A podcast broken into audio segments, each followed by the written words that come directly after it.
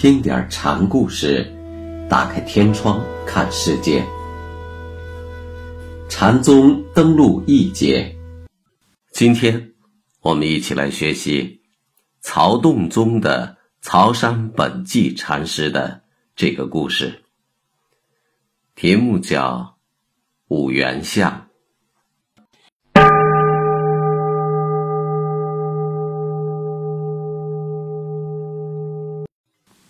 本纪离开了洞山，前往岭南礼拜了六祖塔，回到江西之后，应众人之请，在福州开法。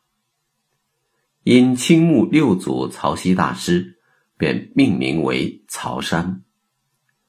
曹洞宗按师承来说，应该称的是洞曹，但因有六祖曹溪大名，曹洞。又叫着顺口，洞曹就逐渐成了曹洞了。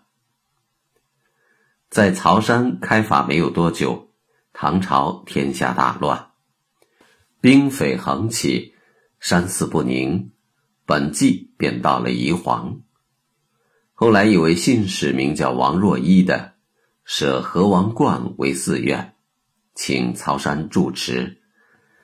曹山便把河王改成河玉，再次开发，自此曹洞一宗开始兴盛起来。曹山曾对徒众解释过洞山的五位君臣，并下力气做过注解，行诸文字，后又用五元相示意五位。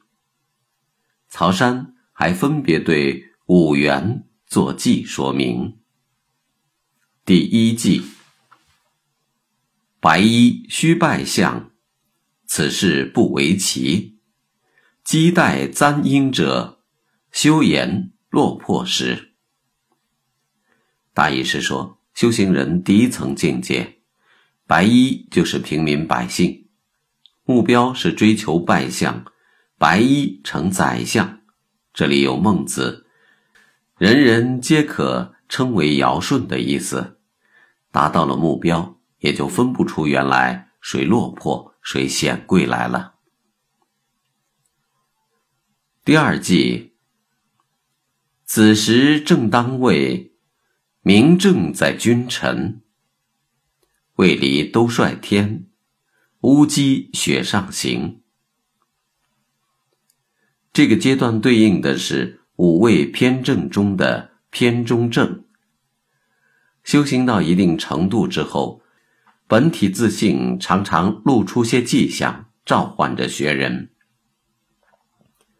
此时当正位，皇帝上朝在辰时，子时一过，皇帝马上就要出来了。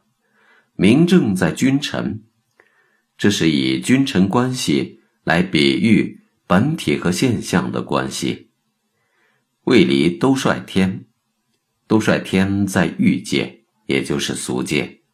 都率天中有都率院，弥勒菩萨在此院说法。修正到一定神通的人可以入院听法。这时本体的光明还未显现，只是偶尔一露，既像欲界中的清净都率院。又像雪上的乌鸦，只是一点点而已。第三季，雁里寒冰结，杨花九月飞。泥牛吼水面，木马逐风丝。这时的修行已将起木的境界转化为与己合一的地步。此时。见山不是山，见水不是水，眼中是一片神通世界。火里可以冻冰，杨花可以九月飞落，泥牛入海不沉，却在水面大吼；木马渐行如风，仰头长嘶。这种超凡入圣，正是正中来的境界。理会至此。就可以懂得傅大师的“空手把锄头，步行骑水牛”了。第四季，王公出将日，玉兔不能离。未得无功止，人天何太迟？这一阶段是由盛反俗，己所悟到劈柴担水的境地。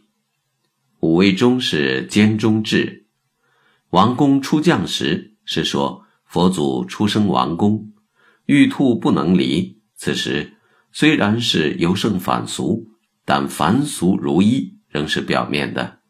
就像月中的玉兔老被圈在月盘中一样，即便是佛祖，也只在转大法轮，说立生法的功德未满阶段。第五季，浑然藏室里，正照促难明。微因王未晓，弥勒起星星。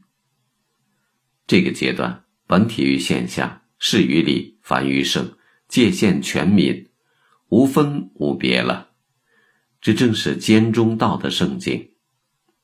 这个微音王指的是空劫前的古佛，弥勒佛都不能辨别凡圣势力的世界，也就是千圣万圣所同归的黑色境界。用图像表达义理，始于。南阳会中国时，曹山的五元象图可谓是别开生面，使洞山五位偏正的次第更加显阔清晰。以后又由此发展出五位王子、五位功勋等众多样式。宋朝的理学家做太极图、八卦图，宋以后的道家某些丹道著作也都曾取灵于。曹洞宗的方法。